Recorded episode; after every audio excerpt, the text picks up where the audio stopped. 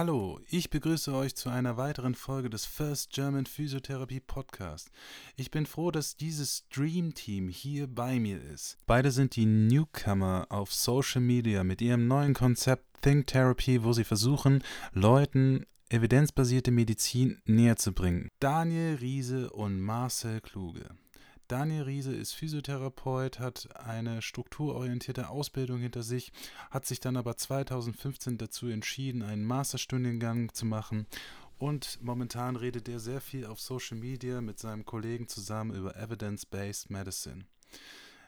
Marcel Kluge kommt ebenfalls aus dem strukturorientierten Bereich. Er kommt sogar aus dem Bereich der Osteopathie, Sportosteopathie, kennt sich in diesen Bereichen sehr gut aus, hat zusammen dann aber mit Daniel Riese einen Masterstudiengang besucht und beide haben diesen Masterstudiengang erfolgreich abgeschlossen, arbeiten hier in der Schweiz und ich bin froh, Sie hier begrüßen zu dürfen beim First German Physiotherapy Podcast und dass Sie sich meinen kritischen Fragen stellen. Hallo Daniel, hallo Marcel. Daniel, stell dich einfach nochmal selber vor. Ich bin jetzt seit ja, noch nicht ganz zehn Jahren Physiotherapeut und ähm, habe damals meine Ausbildung in Hannover gemacht und war danach eigentlich recht visiert in manuelle Therapie. Also ich habe gleich direkt nach der Ausbildung mit der Fortbildung manuelle Therapie begonnen, ähm, habe das dann auch versucht, so schnell wie möglich durchzuziehen, habe dort auch verschiedene andere Fortbildungen noch gemacht, die alle so in diese Richtung gehen von strukturellen Behandeln. Ja, und seit ähm, 2013, also jetzt knapp fünf Jahre, ähm, bin ich dann in die Schweiz gegangen von Hannover und ähm, arbeite dort in einer Rehabilitationsklinik. Und seitdem hat sich recht viel in meinem Vorgehen und meiner Behandlungsweise geändert. Ja, ähm, das hat auch dazu geführt, dass ich ein Masterstudium gemacht habe, ähm, weil ich mich in dem Bereich auf jeden Fall weiterentwickeln wollte, mehr dazulernen wollte, mich besser integrieren wollte. Ja, das erstmal so kurz und bündig zu meinem physiotherapeutischen Weg. Okay, und Marcel st stellt sich auch nochmal vor. Ja, also ich bin Marcel Kluge und ähm, ich habe einen ähnlichen Weg in der Physiotherapie gemacht wie Daniel. Ich habe auch ähm, vor einigen Jahren eben in Deutschland meine physiotherapeutische Ausbildung gemacht, bin dann 2010 ähm, ziemlich gleich in die Schweiz gekommen, habe dann auch dort gleich in der stationären Neurorehabilitation und auch Geriatrie gearbeitet.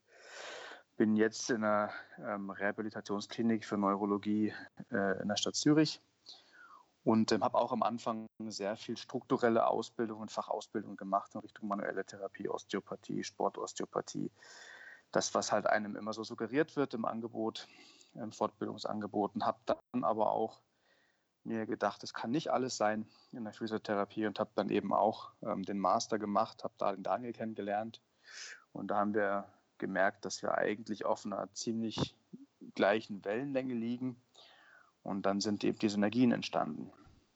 Und was treibt euch an? Ja, also wenn du das jetzt ähm, auf unser Projekt beziehst, dann. Ähm, Nicht ganz allgemein. Allgemein, also allgemein treibt uns natürlich, also ich kann jetzt erstmal für mich sprechen, treibt äh, mich natürlich an, ähm, sage ich mal, mein Wissen und meine Vorgehensweise, das hört sich jetzt erstmal ganz lapidar an, ist es aber gar nicht, so zu optimieren, dass ich möglichst effektiv behandeln kann. Effektiv heißt für mich nicht nur effektiv für den Patienten, sondern auch effektiv für mich. Heißt, dass äh, mein Prozess bei der Arbeit möglichst ja, ähm, einen hohen, hohen Nährwert einfach darstellt. Und, hattest du, ähm, Entschuldigung, ja. hattest, hattest du den bisher nicht in deiner Behandlung? Also früher ähm, hatte ich so oft das Gefühl, dass ich das hatte. Aber ich musste dann auch immer wieder feststellen, dass den Weg, den ich beschritten habe, nicht der optimale ist. Auch wenn ich versucht habe, ganz fest daran zu glauben, ähm, musste ich dann doch immer wieder feststellen, so wie ich behandle, halt komme ich doch nicht immer so zum Erfolg, wie ich mir das wünschen würde. Und ähm, das hat sogar so weit geführt, dazu geführt, dass ich sogar ja, bevor ich in die Schweiz gekommen bin, sogar kurzfristig darüber nachgedacht habe, ob ich diesen Beruf überhaupt weitermache. Also irgendwie hat es mir auch so ein bisschen Kraft und Freude geraubt, ähm, Dinge zu machen, wo ich so das Gefühl habe, irgendwie komme ich damit nicht ganz so voran. Und was meinst du mit voran? Naja, also einfach in Bezug ähm, auf einmal natürlich das Patientenergebnis und das andere, was ich mir mal so vorgestellt habe, war so, dass ich die Patienten eigentlich nicht zu oft behandeln will, sondern ich habe mir mal so gedacht, eigentlich macht ja ein guter Physiotherapeut aus, nicht der, wo ein Patient immer und immer wieder kommt, weil er so zufrieden ist von mir aus auch, sondern der, wo ein Patient nicht wiederkommt, weil er es nämlich nicht mehr benötigt. Und was treibt dich an, Marcel? Ja gut, einerseits ist es natürlich Thema, dass ich mehr oder weniger süchtig danach bin, ähm, den Leuten im Training, also für mich ist ja Therapie nicht Therapie, weil letztendlich ist es alles Training, was wir machen. Wir wollen ja ähm, unsere Klienten konditionieren, wir wollen sie verbessern oder zumindest den, Erhal den Erhalt eines Zustands gewährleisten. Und ich bin so ein bisschen süchtig nach dem Erfolg, den meine Klienten haben durch die Intervention, die man trifft, und zwar auch interdisziplinär. Das ist der eine Punkt. Und der andere Punkt ist, dass ich einfach ähm, die therapeutischen Berufe, insbesondere die Physiotherapie, ein bisschen wachrütteln will, also gerade im deutschsprachigen Raum, dass in der Physiotherapie ungeheuer viel geglaubt wird. Das ist fast wie eine Religion, ja, da glaubt man auch sehr viel, aber es wird ziemlich wenig gewusst. Und das ist so das, was mich immer stört, weil das limitiert uns am Ende in dem, wie wir mit unseren Klienten umgehen und wie wir sie vorantreiben können. Ja, das ist eben auch das Thema, worüber Daniel und ich äh, uns viel Gedanken machen und viel reden, ist, dass ja wir Therapeuten auch eigentlich unter anderem der größte limitierende Faktor sein können, wenn es um den Erfolg einer Intervention geht. Was meinst du genau damit? Ganz einfach, ich sehe es häufig, wenn ich jetzt ins interdisziplinäre Team schaue, jetzt nicht nur bei mir in der Klinik, sondern auch woanders, ähm, dass Interventionen abgebrochen werden, weil Therapeuten und Therapeutinnen glauben, der Klient wird überfordert. Ja, das heißt, dann wäre man vielleicht gerade auf dem Weg, einen wirksamen Belastungsreiz, einen wirksamen Lerneffekt zu generieren. Und dann bricht aber der Therapeut ab, weil er glaubt, dass das den Klienten überfordert. Und ja, da kommen zum Beispiel so Argumentationen wie, ja, wenn man es mit einem Hemiplegiker Krafttraining macht, dann entwickelt sich eine spastische Komponente und das muss man unterbinden, weil es ist gefährlich und lauter so Zeug hört man halt da. Ja. Und das kann einfach nicht sein. Und welche Chancen seht ihr jetzt hinter eurem Projekt?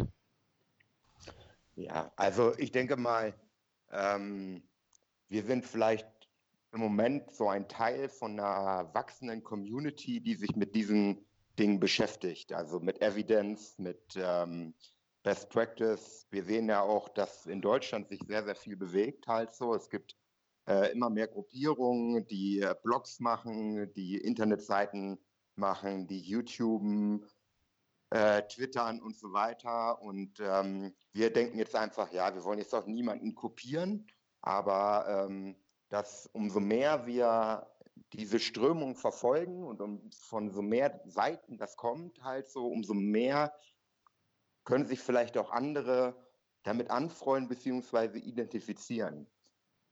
Aber ich meine, ja. ihr, das ist ja ein Non-Profit-Projekt. Also das heißt, ihr verdient ja an dem ja gar nichts. Also letztendlich, warum solltet ihr dann eine Konkurrenz zu jemand sein? Konkurrenz ja. im Sinne von, von Wissensvermittlung vielleicht, ja. Es gibt natürlich auch ein paar Plattformen, auf denen vielleicht nicht so seriös ähm, dann versucht wird, irgendwas zu vermitteln. Und ähm, das hat halt heute immer noch einen ziemlich großen äh, Andrang. Ja? Wir wissen ja, dass viele Therapeuten gerne Fortbildungen besuchen, die, naja, ich möchte es mal salopp formulieren, Richtung Hokuspokus gehen, obgleich Hokuspokus auch wichtig sein kann. Ja, aber die sind natürlich dann schon Konkurrenz für uns oder wir sind Konkurrenz für die, weil wir natürlich auch bewusst das mit Evidence-Based Medicine und Practice, äh, Best Practice dann in Frage stellen, was dort angeboten wird. Und wie war bisher die Resonanz auf euer Projekt? Naja, also wir haben jetzt so richtig erst ähm, seit ein paar Tagen, also seit etwas über eine Woche gestartet. Wir haben das Gefühl, dass wir eine ganz gute Resonanz haben so zum Start hin und mhm. ähm, kriegen viel positives Feedback, kriegen natürlich auch Feedback, was wir noch verbessern können, sind wir natürlich auch froh drüber, nehmen wir gerne an. Und ähm, also bisher haben wir das Gefühl, dass es in eine gute Richtung läuft. Ja. Und ich meine, ihr habt ja, wenn ich jetzt mir eure Lebensläufe angeschaut habe, da habt ihr ja eigentlich schon, wenn man jetzt so die Zertifikatsfortbildung sich anschaut, habt ihr ja auch eine Menge gemacht. Das habt ihr ja auch gerade eben schon gesagt.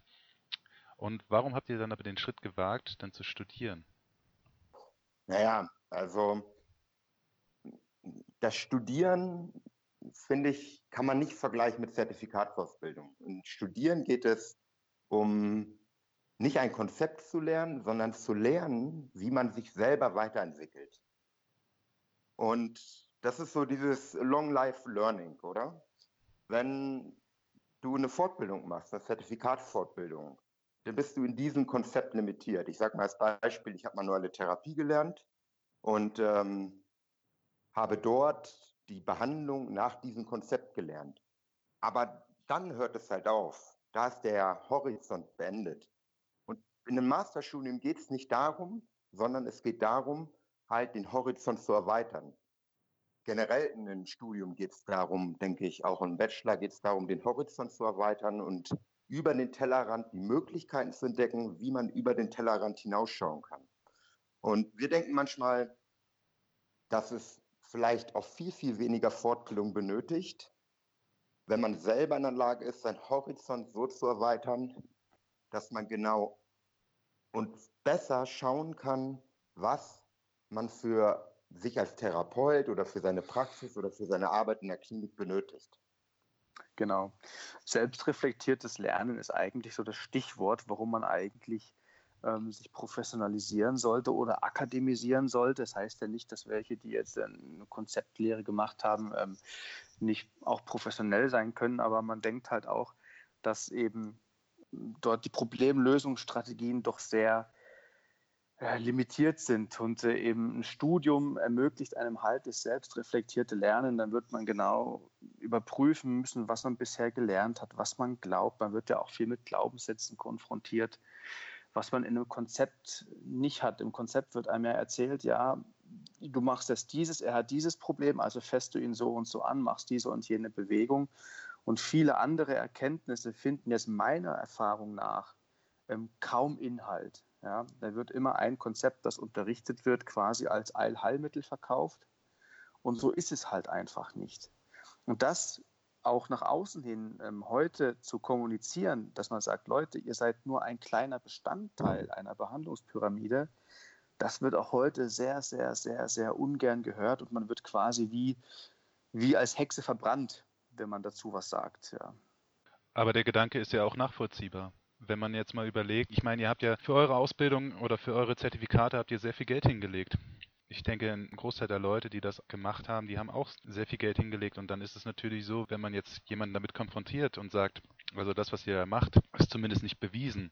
Und habt ihr überhaupt damit Erfolg? Wie kommt das, wie kommt das dann bei dem Gegenüber an? Ich kann das gut nachvollziehen, was du sagst. Weil genau diesen Schritt, den habe ich selber durchlebt. Also ich kann dir einfach so von meiner Geschichte erzählen. Ich habe ja schon am Anfang gesagt, dass ich sehr, sehr darauf fixiert war, mich in manuelle Therapie zu spezialisieren. Halt, ich habe auch, ich sage das jetzt mal ganz ehrlich und offen, halt, ich habe daran geglaubt, wenn ich genug lerne, genug Fortbildungen mache und das genug anwende, dass ich dann die goldenen, heilenden Hände bekomme. Und ich bin in die Schweiz gegangen, in eine Klinik und mein neuer Chef sagte dort gleich beim Vorstellungsgespräch, schön, dass du das hast, halt, schön, dass du da so motiviert bist, aber ich sage dir ganz ehrlich, du brauchst ja jetzt nicht weitermachen. Wir brauchen andere Qualitäten bei unserer täglichen Arbeit. Das wird nicht hinderlich sein, was du jetzt gelernt hast, aber du musst dich da ein bisschen auch in andere Sachen, in andere Bereiche öffnen. Und ich habe dann immer mehr gemerkt, halt, dass diese Behandlung. Wie hast du dich dann gefühlt, als er das zu dir gesagt hat? Ja, ich habe so gedacht, so, ja, ist ja mal ähm, ein spaßiger Ansatz, den er mir hier bringt. Ähm, ich bin natürlich mit einem festen, mit einer festen Überzeugung in mir dort irgendwo angereist, oder? Und ähm, dann wird dann irgendwie so das Kartenhaus so ein bisschen äh, zerstört, oder?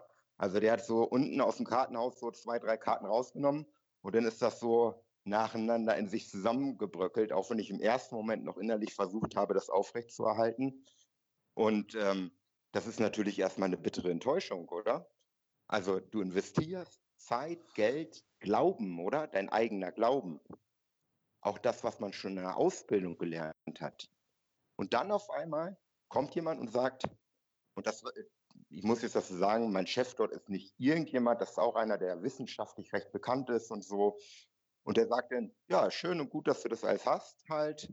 Äh, finden wir auch nicht schlecht, aber ja, für die Arbeit bei uns brauchst du das halt nur minimal, sondern du brauchst andere Fähigkeiten. Und äh, das ist schon erstmal ein, ein Schlag in die Magengrube, oder? Wie war das dann bei dir, Marcel? Hm, bei mir hat eigentlich kein externer, keine externe Motivation dazu geführt, dass ich ähm, dann den akademisierten Weg eingeschlagen habe. Das war eigentlich, ist es aus mir heraus gewachsen. Ich habe mich eigentlich immer gefragt, ähm, was passiert, wenn ich mit meinen Klienten nichts weitermache? So, werden die auch so gut? Ähm, muss ich die überhaupt anfassen? Und dann habe ich gedacht, da muss es doch noch mehr geben. Wie kann ich denn ähm, Wissen kritisch hinterfragen? Und was kann ich denn machen, um mich auch selbst dort in der Richtung zu verbessern? Letztendlich habe ich auch die Einstellung, dass wir Physiotherapeuten nicht nach irgendwas, nach irgendwelchen Glaubenssätzen Klienten ähm, behandeln sollten, sondern nach bestem Wissen. Und das ist ein großer Unterschied zwischen Glauben und Wissen. Und ich glaube, das muss man ganz klar herausstellen, ja. Wenn man dann viele Leute konfrontiert und sagt, ja, Moment mal, das, was du gerade tust, das, was du sagst, glaubst du das oder weißt du das? Und wenn du es glaubst zu wissen, woher nimmst du diese Gewissheit? Und dann kommt man schon ganz schön schnell an den Punkt, wo dann ganz viele ins Stottern kommen und sagen, ja, aber der und der hat es doch gesagt. Ja, nur damit erzeugt man halt kein Wissen, weil es irgendjemand gesagt hat. Ich denke mal, das ist ja ein generelles Problem. Wo sind verlässliche Quellen und genau das, was ihr gesagt habt, das lernt man ja im Studium. Da lernt man dann halt auch äh, systematische Arbeiten zu schreiben, man lernt systematisch zu suchen und man lernt auch natürlich die Quellen dann zu überprüfen.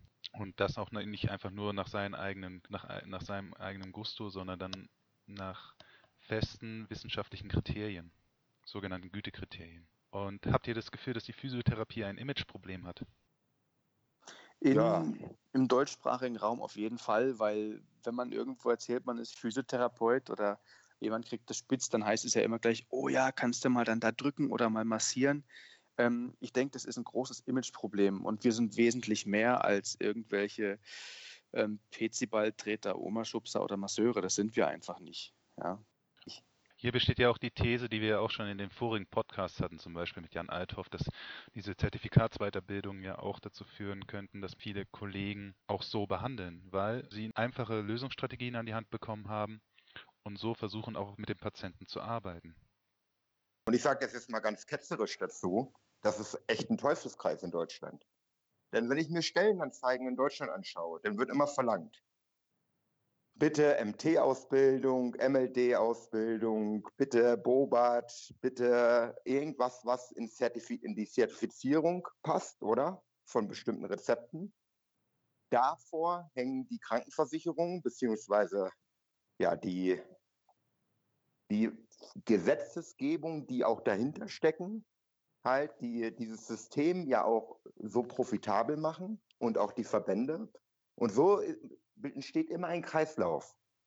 Also, als Praxisbesitzer brauche ich Physiotherapeuten, die bestimmte Zertifikate haben, die nach heutigem Stand, was wir wissen, nicht immer das Optimum für den Patienten bieten. Die Verbände fördern das Ganze in Politik, bei den Krankenversicherungen und so kommt man natürlich auch nie aus diesem Kreislauf heraus. Mit diesen Zertifikatsausbildungen, mit den dazugehörigen Verordnungen, die es von Ärzteseite gibt. Und ähm, das sehe ich als ganz, ganz großes Problem. Also du meinst, es ist ein systemisches Problem? Es ist definitiv, finde ich, ein systemisches Problem. Wenn die Krankenversicherungen sagen würden, ähm, ja, wir zahlen keine Zertifi äh, also keine Verordnung mehr nach zum Beispiel Bobat oder sonst irgendwas, sondern wir bezahlen Krankengymnastik, dann würde irgendwann das Ganze wegbrechen. Wenn es nicht mehr dieses Angebot geben würde, was ja viel von den Verbänden auch gefördert wird, dann würde das System auch irgendwann wegbrechen. Also es ist so ein in sich geschlossener Kreislauf, der im Moment für einzelne Mitspieler in diesem System gut funktioniert. Ja. Ich meine, so, so, ist es ja momentan ja auch in der Schweiz. Also in der Schweiz hast du ja auch letztendlich eigentlich eine, eine Physiotherapieverordnung, da steht nur Physiotherapie drauf. Aber dadurch haben sich ja auch hier, dadurch ist ja die Behandlungsqualität in der Schweiz ja nicht deutlich besser geworden.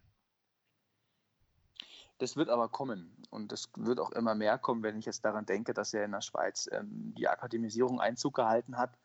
Und wir beide, Daniel und ich, wir haben ja auch ähm, engen Kontakt in der Studentenausbildung als Praxisausbildner für verschiedene Hochschulen. Und ähm, dort merkt man schon, dass ein anderes Denken bei den Studenten stattfindet, als es bei den herkömmlichen Schülern vielleicht in Deutschland ist. Kannst du das genauer beschreiben? Es ist reflektierter. Ja, es ist wesentlich reflektierter. Also man stellt schon eher in Frage, wo kommt jetzt die Aussage her, die jemand getroffen hat. Also es wird viel mehr hinterfragt, auch ähm, was den ganzen Clinical Reasoning-Prozess betrifft, wo es ja eben um die Fragestellung der Hypothesenbildung geht. Ähm, das überträgt sich mittlerweile immer mehr. Wenn ich mich jetzt mit älteren Physiotherapeuten zum Beispiel ähm, unterhalte, die haben halt häufig noch diese vorgefertigte konzeptionelle Meinung, die sie irgendwann mal gelernt haben, egal ob es Bobat oder sonst irgendwas war. Ähm, und daran halten die halt fest. Daran halten die einfach fest. Das Problem, was allerdings in der Schweiz noch besteht, ist, dass an manchen Hochschulen eben auch, sage ich mal jetzt ähm, provokant, konzepttreue Instruktoren arbeiten, die, wenn es blöd läuft, das, was sie durch ihre Konzepte verkaufen, auch ähm, an den Hochschulen implementieren. Und das wiederum kann dann schon wieder die Qualität der akademisierten Ausbildung ähm, reduzieren, weil dann nämlich genau dieses selbstreflektierte Denken und dieses wirklich progressive Lernverhalten unterbunden wird, indem man eine Konzepthörigkeit schafft. Aber im Großen und Ganzen muss ich sagen, was die, die junge Generation betrifft, die jetzt nachkommt, dass sie im Großen und Ganzen deutlich reflektierter sind. Natürlich mit viel Potenzial nach oben, das muss man auch sagen. Man muss natürlich auch einfach dazu sagen, dass so ein, das ist ja ein Prozess, das wird man nicht von heute auf morgen ändern können. Also selbst wenn wir jetzt in Deutschland die Akademisierung heute einführen würden, würde ja nicht alles auf einmal morgen anders sein, genau. sondern das ist ein Prozess, der über viele Jahre dauern muss. Also sicher 10, 15 Jahre, bis sich bestimmte Dinge wirklich auch konsequent durchgesetzt haben. Ja, und auch die Probleme mit einer Akademisierung gehen ja auch immer damit einher, dass man sagt, dass ein Versorgungsmangel entstehen könnte, dass, dass nicht mehr jeder quasi in dem Bereich der Physiotherapie arbeiten kann, obwohl ich das eigentlich eher sogar als positiv betrachte, als negativen Punkt. Vorher aussortiert werden. Das heißt, nicht jeder Patient bekommt Physiotherapie, dass ein anständiges Screening stattfindet und ähm, dass man dann schaut. Ein anständiges Screening kann ja trotzdem am Anfang einmalig stattfinden.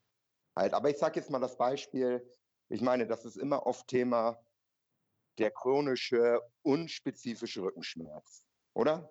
Was wissen wir darüber heutzutage, was in der Behandlung notwendig ist welches die richtigen Vorgehensweisen sind und wie wir Patienten fördern, dieses Problem selber zu managen. Und da brauche ich keine, da brauche ich keine Rezeptserien vom Arzt, der mir immer wieder manuelle Therapie oder Physiotherapie verschreibt für den Patienten, sondern der Patient muss gecoacht werden, der muss selber wieder handlungsfähig über sich werden. Mhm. Und dafür braucht es nicht unbedingt zwingend so viele Behandlungen. Das ist natürlich individuell. Und das muss man auch ganz klar sagen. Und da sollte man auch den Physiotherapeuten die mit der Kompetenz ausstatten, das entscheiden zu können. Genau. Und da wären wir dann einfach beim Direktzugang, ähm, der natürlich auch von einer guten Akademisierung abhängig ist. Also ich muss sagen, ich möchte nicht, dass äh, in Deutschland, in der Schweiz oder in Österreich jeder Physiotherapeut einen Direktzugang hat. Also das, puh, da würde ich, glaube ich, heulend davon rennen. Ähm, aber ich denke, dass es ein Prozess ist, der zukünftig stattfinden muss. Der muss einfach stattfinden, weil wir sind eigentlich die Fachleute für unsere Berufsgruppe. Und warum soll uns ein Arzt ähm, nach Gutdünken irgendwelche Klienten zuweisen, in Deutschland dann noch eben mit einer Rezeptverordnung, wo dann draufsteht, was er glaubt, dass der Physiotherapeut zu machen hat. Ähm, äh, ich, sag, ich sag mal so, ein Metzger sagt dem Bäcker auch nicht, wie er seine Brötchen zu backen hat. Und ähm, da wäre es eben wichtig, dass wir bezogen auf das, ja, auch einfach die Akademisierung vorantreiben. Es ist, da beißt die Maus keinen Faden ab. Und da habt ihr es ja auch schon gesagt, es gibt ja auch positive Beispiele. Die Niederlande sind ein sehr gutes Beispiel dafür, wenn man sich dann anschaut, wie sie letztendlich auch dann mit dem Direct Access umgegangen sind. Da kann das auch nicht jeder machen. Das heißt, man muss auch ein Zertifikat vorweisen können. Man muss dementsprechend auch Weiterbildungspunkte nachweisen können, damit das auch dann stattfindet. Und wenn das so jetzt in Deutschland kommen würde oder auch hier in der Schweiz, dann wird sich würden sich höchstwahrscheinlich viele Leute erstmal darüber Gedanken machen, wie das weiter vorangeht. Das ist ja, richtig, das ist richtig. Und ich denke aber, ich glaube, es würden sogar sehr viele Praxen zugehen, was auch gut ist, weil das dann die Qualität hebt. Weil letztendlich wird dann die Praxis oder der Anbieter von Physiotherapie überleben, der ähm, wirklich langfristig am erfolgreichsten arbeiten wird. Das ist mein Glauben, ohne es jetzt zu wissen. Ich möchte nochmal zu der Versorgungslücke kommen. Wenn wir über Versorgungslücken nachdenken, also ich sage mal das Beispiel in der Schweiz, im Kanton Graubünden, wo ich sehr, sehr nah dran bin, halt wird in den ländlichen Gegenden demnächst eine Menge Hausärzte pensioniert werden. Wie kann man diese Versorgungslücken schließen, wenn man nicht genug Ärzte hat? Man muss einfach andere befähigen, halt bestimmte, ein bestimmtes Patientenklientel direkt zu adressieren, oder? Und ähm, das könnte auch in anderen Disziplinen wieder Lösungen schaffen. Aber die Voraussetzungen müssen natürlich dafür geschaffen werden. Auf allen Seiten, auch auf physiotherapeutischer Seite. Das ist ein Gedankenmodell, was du dort ansprichst, dass man den, dass eine Mangelversorgung an Hausärzten besteht hier in der Schweiz und dass Physiotherapeuten dann die Kompetenzen von den Hausärzten für einen gewissen Rahmen übernehmen. Und ihr redet ja jetzt davon, dass, dass ja akademisierte Physiotherapeuten dann diesen Zugang ermöglicht wird. Führt das dann nicht aber dann zu einer Schwarz-Weiß-Malerei? Naja, irgendwo müssen wir halt dann mal eine Grenze ziehen und das muss jetzt nicht zwangsläufig an einer akademisierten Ausbildung hängen. Man kann ja auch zum Beispiel eine Übergangsregelung treffen, wo man sagt, okay, die Physiotherapeuten, die ähm, eine normale Ausbildung durchlaufen haben und dann vielleicht zusätzlich noch einen speziellen Zertifikatskurs gemacht haben, um sicherstellen zu können, dass sie im Direktzugang ähm, entsprechend qualitativ arbeiten können, dann ähm, schafft man zwischen dem, was besteht und dem, was neu kommt. Ja? Also alles, was alt ist, wegzubrennen oder, oder niederzumachen, das ist auch nicht die Lösung. Man muss schon schauen, dass man eben die Ressourcen ähm, auch mit ins Boot holt, die vorhanden sind. Aber man muss trotzdem dennoch eine ganz klare Grenze ziehen. Was muss gefordert sein von jedem Einzelnen, der einen Direktzugang haben will? Und das sollte nicht Hinz und Kunst dürfen. Was wären dann, was wären dann die Ziele der Physiotherapie? Oder die weiteren Ziele? Ja, die weiteren Ziele, ähm, also ich denke einfach, ein Ziel ist die Professionalisierung im Allgemeinen mit reflektiv, äh, reflektierten Wissen einfach zu erweitern, sich besser auch vor allen Dingen zu profilieren mit Wissen. Ich finde auch persönlich, dass ähm, Physiotherapeuten zu einem Teil auch forschen sollten. Also natürlich nicht alle, aber ähm, das, was wir im Moment halt in Deutschland vorgesetzt kriegen, das ist einen großen Teil von anderen Disziplinen gemacht, ja. das Wissen. Und da denke ich einfach, das ähm, sollten wir in Zukunft besser selber in die Hand nehmen. Physiotherapeuten sollten Guidelines schreiben. Physiotherapeuten sollten Evidenz liefern können, halt, dass bestimmte Behandlungsmethoden für ein bestimmtes Patientenklientel halt effektiv ist oder auch nicht effektiv. Glaubt ihr, dass durch die Ziele sich die Qualität der Physiotherapie verbessern würde? Sicher, weil äh, irgendwann muss man einfach mal Ergebnisse liefern, die äh, auch äh, sachlich nachvollziehbar sind und die auch wirklich gut nachvollziehbar sind für jeden. Und ich denke schon, dass sich die Qualität dadurch sehr, sehr verändern wird. Und wie würde die Lösung aussehen?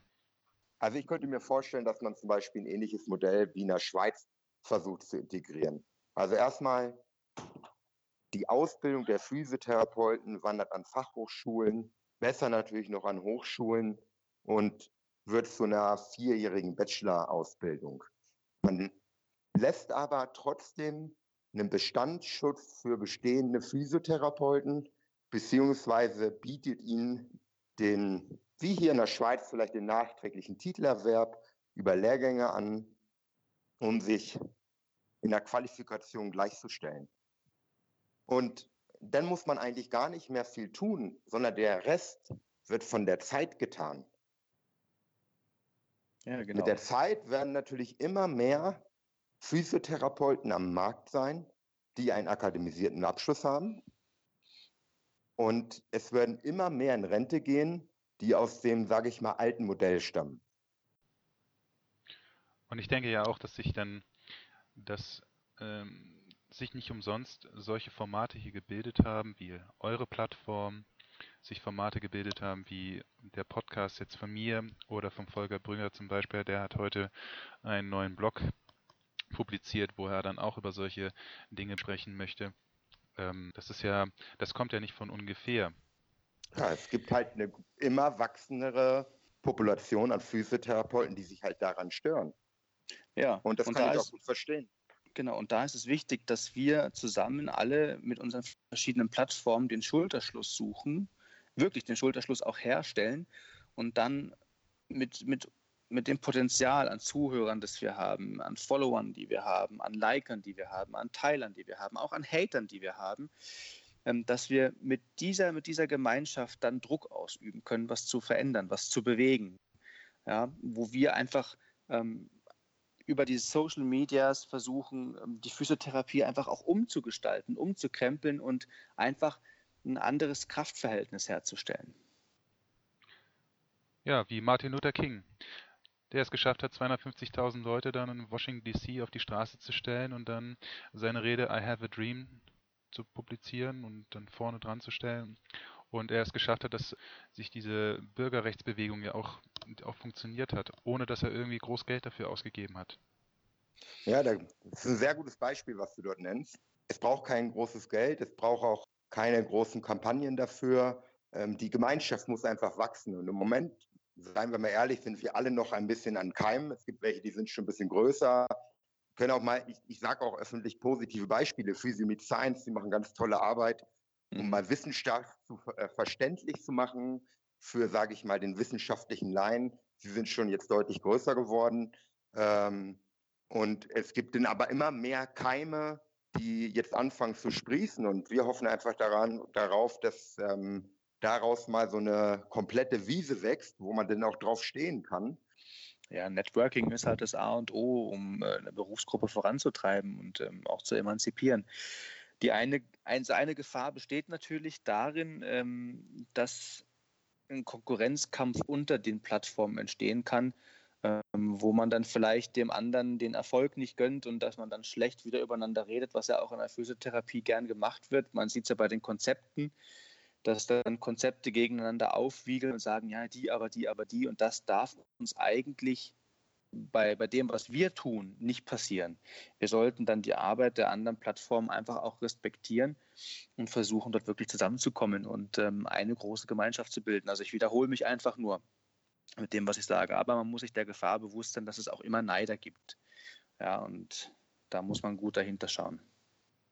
Ja, also wart ihr beide in Deutschland gewesen, habt ihr auch beide in Deutschland gearbeitet, ihr habt jetzt in der Schweiz gearbeitet und ihr habt ja quasi die Unterschiede zwischen beiden Ländern festgestellt. Und was glaubt ihr, was jetzt die Deutschen ähm, im Endeffekt von den Schweizern mitnehmen können? Ja, also erstmal die Offenheit, den, den Akademisierungsprozess voranzutreiben ähm, ist sicherlich eine Sache, die man mitnehmen kann oder die vielleicht Deutsche von den Schweizern mitnehmen können, Ängste abzubauen, auch gegenseitig Ängste abzubauen.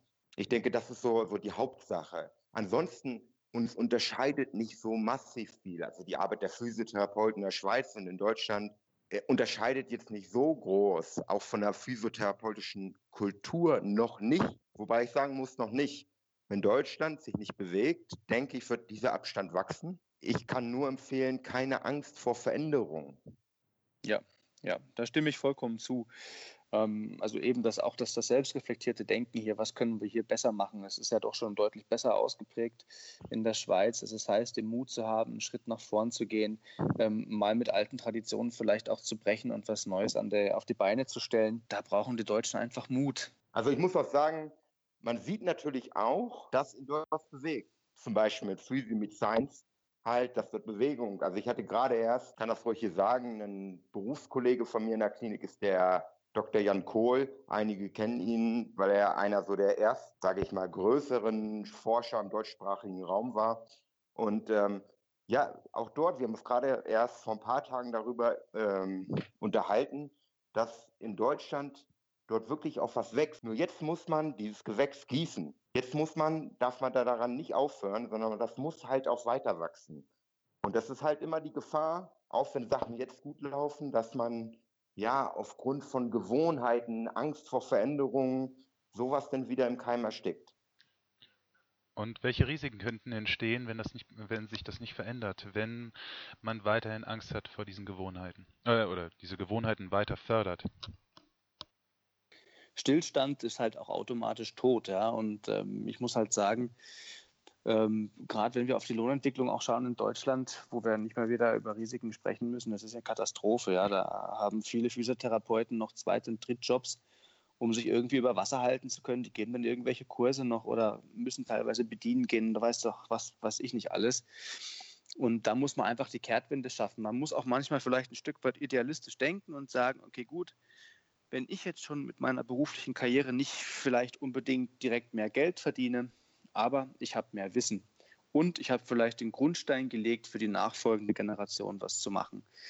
Da muss man auch ein bisschen ähm, vielleicht äh, vom Egoismus abweichen und sagen, okay, gut, ich mache es nicht nur für mich, ja, ich mache es auch für andere.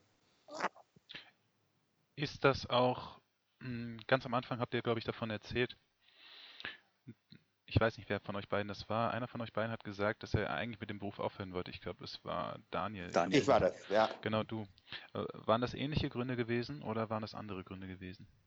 Also das waren ähnliche Gründe. Der, den einen Grund, den ich ja schon genannt habe, war, dass ich so das Gefühl hatte, dass meine Arbeit natürlich auf der einen Seite nicht die Früchte trägt, die ich mir vorstelle, wenn ich einen Klienten behandle. Aber das andere war auch, also ich sage es jetzt mal ganz ehrlich, ich habe in einer ambulanten Reha-Klinik gearbeitet.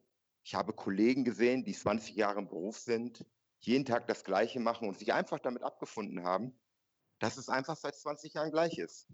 Und ich habe mich gefragt halt so, ob ich nicht denn vielleicht auch gleich irgendwo am Band bei VW arbeiten könnte. Weil im Endeffekt vom Vorgehen sich vielleicht gar nicht so viel ändert. Man macht so jeden Tag das gleiche Zeugs, man hat sich damit abgefunden dass es so ist. Der Unterschied ist halt bei VW, dass man ungefähr das fünf-, sechsfache verdient am Band. Und ja, das ist so. Das ist ja, so. Also ich, äh, ich komme dort aus Norddeutschland. Wenn da jemand einen Job bei VW kriegt, dann sagt er, das ist ein Sechser Lotto, oder? Da fragt man sich halt so, ja, was macht der und was machen wir? Und ähm, da, da, sind natürlich viele Gründe zusammengekommen. Ich habe mich auch gefragt, wenn ich mal Familie haben will, zum damaligen Zeitpunkt habe ich gedacht, wenn ich mal Familie haben will, wie soll ich das eigentlich machen? Halt. Mit, mit meinem Beruf, ähm, mit dem, was ich dort für Möglichkeiten habe, auch mich weiterzuentwickeln, ähm, um überhaupt irgendwo voranzukommen, muss ich, muss ich ganz ehrlich sagen, das ist natürlich auch ein Grund, nicht nur der Idealismus meiner Behandlung, sondern auch, ähm, wo stehe ich persönlich halt, wo ich dann irgendwann gesagt habe, also ich weiß nicht, ob ich das noch die nächsten 30 Jahre machen kann. Ich sehe es im Grunde genauso. Also die Motivation ähm, ist natürlich dann eher gegeben, den Beruf zu verlassen, wenn die Anreize nicht stimmen. Und da muss man halt schauen, dass man ähm, irgendwas äh, ergattert, was einem das Überleben leichter macht. Und da bin ich voll auf Daniels Seite, ja, was die Argumentation betrifft.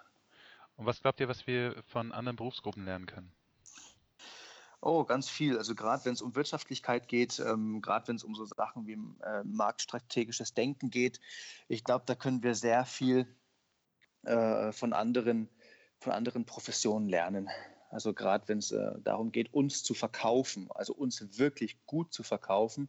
Und zwar nicht untereinander, nicht, dass wir Physios versuchen, Physios äh, die Kohle aus der Tasche zu ziehen, sondern dass wir uns in der Öffentlichkeit wirklich gut verkaufen und dadurch einfach ähm, quasi eine, eine unverzichtbares Standbein der Gesellschaft sind und werden, dass wir eine ganz andere Wahrnehmung erfahren. eben auch mit unserer Posterkampagne, die wir gestartet haben, wo wir eigentlich auch aufzeigen, was wir sind, was wir machen, was wir können, wozu wir gut sind, wozu wir dienen, ja, wozu, wobei wir helfen können. Und da geht es einfach wirklich um das selbstwirksame Verkaufen. Und zwar nicht mit Hokuspokus oder irgendeinem Bullshit oder irgendwas anderem, sondern wirklich mit seriöser Arbeit, mit seriösen Angeboten, mit seriösen ähm, Interventionen und eben auch mit einem sehr professionellen Hintergrund. Das müssen wir halt einfach gewährleisten können. Also ich denke, in der Öffentlichkeit muss einfach die Wahrnehmung sein, was machen Physiotherapeuten? Physiotherapeuten sorgen dafür, dass Leute ihre Jobs weiterverfolgen können. Nach Unfällen, nach Erkrankungen. Physiotherapeuten sorgen dafür, dass Leute vielleicht nicht so schnell ins Pflegeheim oder gar nicht ins Pflegeheim ähm, müssen. Physiotherapeuten ähm, sorgen dafür, dass ähm, in, in bestimmten Entwicklungsphasen des Lebens einfach eine bessere Integrität geleistet werden kann. Das müsste die Wahrnehmung sein. Und dann wäre auch die Wertschätzung eine ganz andere. Na, ich denke, ihr habt ja auch jetzt, äh, vielleicht habt ihr ja schon den, den Podcast von Franz gehört, Franz van der Weyden. Haben ja, wir, also ich habe es auf jeden Fall heute gehört. Ich noch nicht, zu meinem Bedauern. ist schon, schon gut. ist ja hier kein Zwang, ne? aber er, hat, er spricht ja genau diese Punkte an. Er spricht ja genau das an, dass man hier versuchen sollte, dann äh, klarer zu definieren, was wir eigentlich sind, dass wir eine gute Werbung brauchen, damit wir ökonomisch besser dastehen. Und ich denke auch, dass es für den Patienten besser, dass er weiß, dass wir Spezialisten sind für Bewegung, für die Analyse von Bewegung, für die Behandlung von Bewegung und dass wir halt noch kleine Zusatzmittel halt dazu haben. Aber ich denke, genau darauf läuft das hinaus. Ja, und auch so können wir nur den, den Druck auf Versicherer, also auf, auf die, die uns bezahlen am Ende und auf die Politik ausüben, indem wir die Wichtigkeit auch darstellen. Ich meine mal ganz ehrlich, oft genug habe ich gehört, Physiotherapeuten sollten streiken. Und ich frage mich, was bringt das im Moment? Wenn die Praxen. Äh, an, andere, andere Frage. Was würde passieren, wenn es von heute auf morgen keine Physiotherapeuten mehr in Deutschland gäbe? Also in den ersten vier, fünf Tagen wahrscheinlich nicht so viel. Das muss man, also das ist meine Meinung, ähm, dass in den ersten Tagen nicht viel passiert und man erst langfristig die Auswirkungen spürt. Also langfristig wird man dort wirklich auch einen Versorgungsengpass haben, wenn es ähm, zum Beispiel darum geht, halt, ähm, wie wird ein Patient mobil gehalten und man wird erst langfristig merken, dass ähm, bestimmte Erkrankungen halt nicht sich von alleine immer rehabilitieren oder äh, aus der Selbstverantwortung des Betroffenen. Ähm, aber in den ersten Tagen, glaube ich, würde nicht viel passieren. Also ich denke, ich sehe es auch ähnlich, aber ich glaube, ich würde es ein bisschen noch ähm, unterscheiden von meiner Denke her. Ähm, ich glaube, wenn jetzt so ein paar Praxen dann da dicht machen würden, wenn es die dann von heute auf morgen nicht mehr geben würde, ich glaube, bei den Praxen, das wäre gar nicht so schlimm. Wo es aber wirklich ein Problem geben würde, wäre dann wirklich in den Akutspitälern und Rehabilitationskliniken.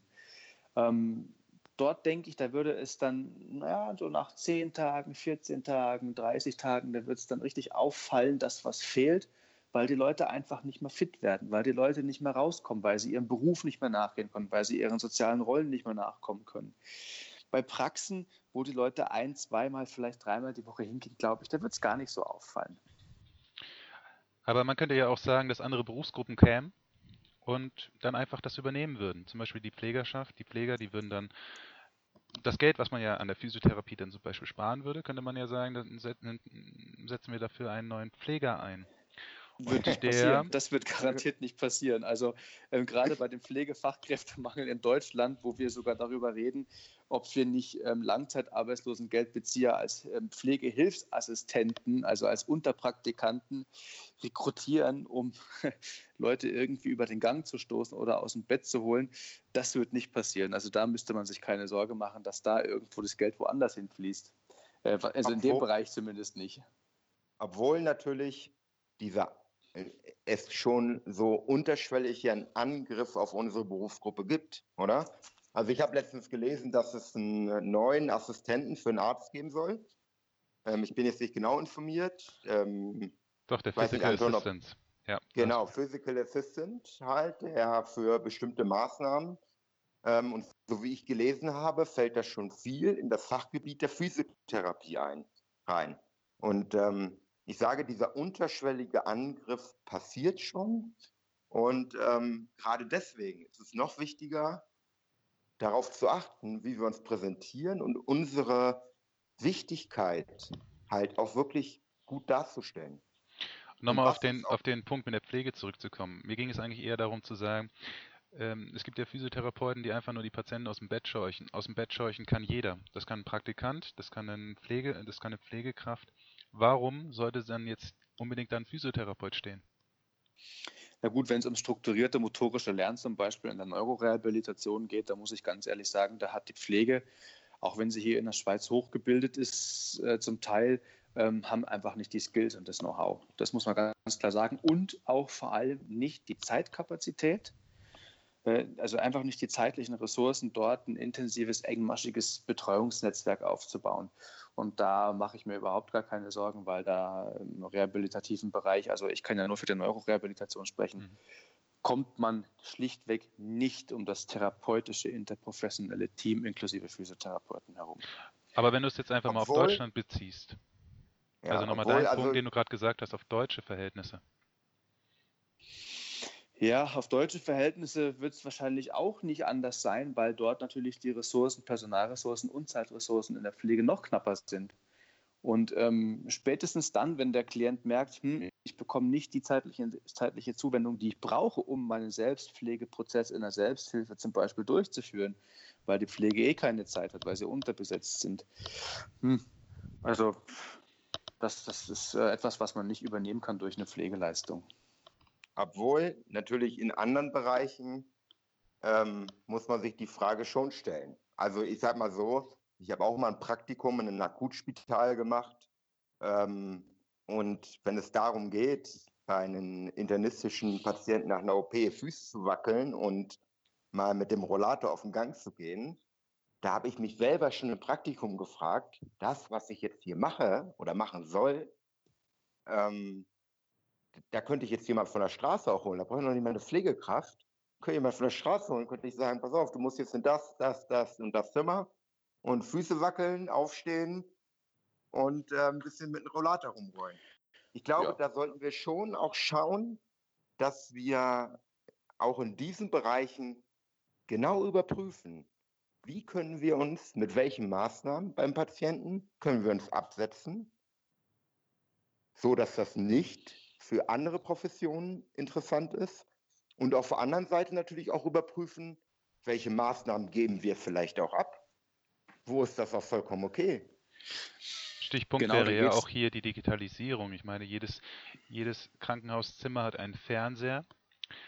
Und es wäre ja heutzutage technische der technische Fortschritt geht ja weiter. Es wäre ja relativ einfach, dann immer wieder auf dem Fernseher mal so ein Werbevideo laufen zu lassen. Stehen Sie doch einmal bitte auf. Bewegen Sie doch einfach 20 Mal jetzt bitte Ihre Beine, sozusagen als Erinnerung. Ja, das kann ein sehr gutes Tool sein zur Unterstützung, aber ich behaupte jetzt mal, ähm, wenn der Klient nicht die Überwachung durch eine Person hat oder durch einen Anleiter, dann passiert da relativ wenig. Wir sehen es ja auch in der ähm, Gesundheitsentwicklung ähm, ähm, der Bevölkerung. Es gibt ja sehr viele digitale sportliche Angebote.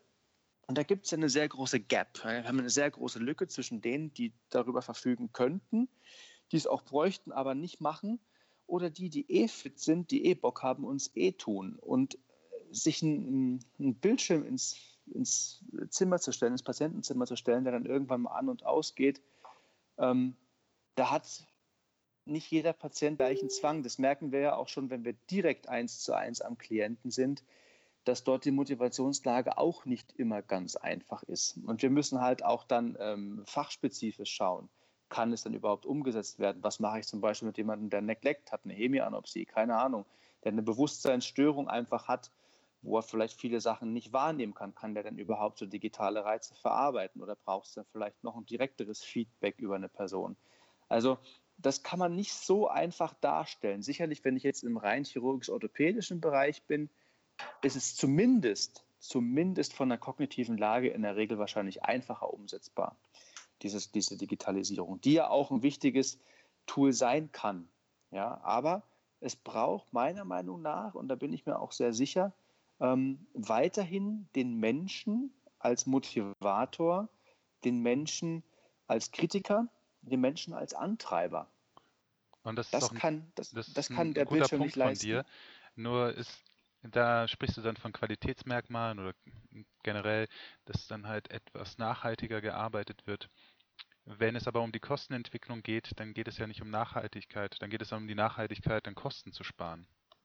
Dann Naja, es ja so kommt drauf ein, an, so ein, so ein mit- Video wäre dann günstiger als ein Das kommt Therapeut. darauf an, mit welchem ökonomischen Ansatz man das sieht. Wenn man nämlich sieht, dass das Video, das der Patient dann ähm, bearbeiten sollte, nicht den Effekt äh, vermittelt, den man sich vorgestellt hat, der Klient dann äh, immer passiver wird, nicht ins Arbeitsleben zurück integriert werden kann, weil einfach einem das Video nicht die Angst nimmt, äh, vor Bewegung zum Beispiel bei chronischen Schmerzpatienten, ähm, dann werden wir ganz schnell sehen, dass nämlich die langfristigen Kosten, die dann entstehen würden, äh, den Rahmen sprengen. Und dann wird man ganz schnell wieder auf Personen zurückgreifen, wo man sagt, ey, bitte äh, one-on-one.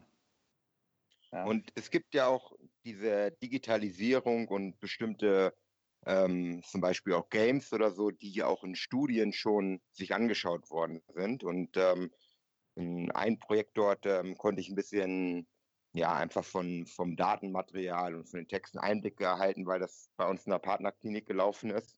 Und da ging es, äh, da ging es um ein Spiel halt, was ähm, bei älteren Menschen auch zu mehr Bewegung führen sollte.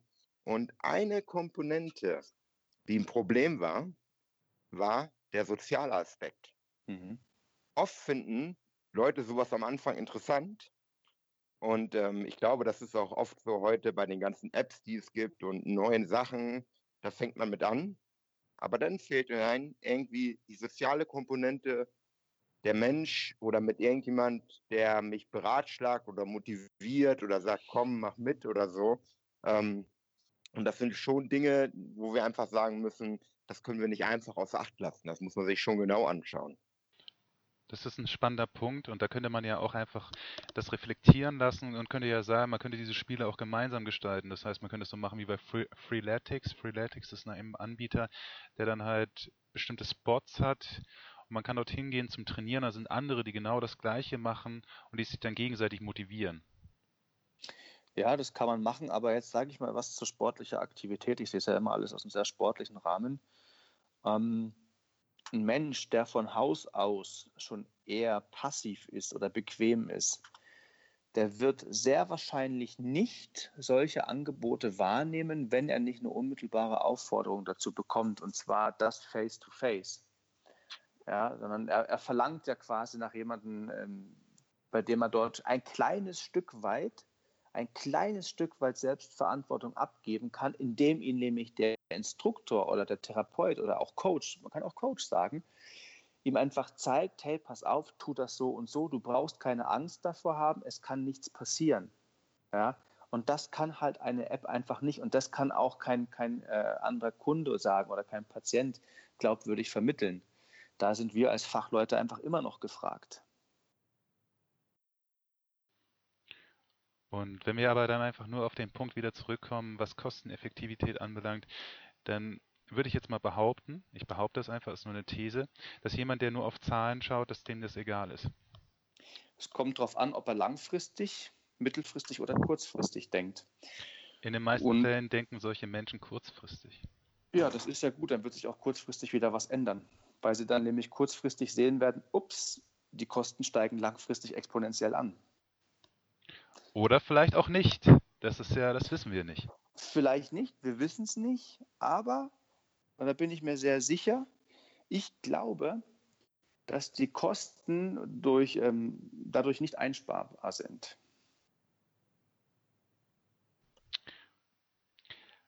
Also ich denke, wir haben da in dem Bezug haben wir jetzt einfach auf jeden Fall ein sehr spannendes Thema besprochen. Und ich denke, wir kommen so langsam zum Schluss, weil wir sind jetzt auch schon bei über einer Stunde. Und mich würde natürlich interessieren, das frage ich eigentlich fast immer, weil ich das immer eine ganz spannende Frage finde, wohin sich die Physiotherapie in den nächsten fünf bis zehn Jahren hin entwickelt. Wenn ihr den Podcast von Franz äh, van der Weyden gehört habt, dann sagt er, Physiotherapie fällt hier aus der Grundversicherung in der Schweiz raus. Das heißt, es gibt es dann nicht mehr. Das heißt, die Leute müssen es selbst bezahlen. Mich würde dann natürlich interessieren, was glaubt ihr, wo es dann in den nächsten fünf bis zehn Jahren hingeht? Also ich glaube, die Einschätzung von den geehrten Kollegen ist auch gar nicht so abwegig, ähm, dass das eventuell gut aus der Grundversicherung rausfallen könnte. Also oder vielleicht nicht alles davon, nicht jede Diagnose, die behandelt wird, aber dass ein Großteil daraus fallen könnte.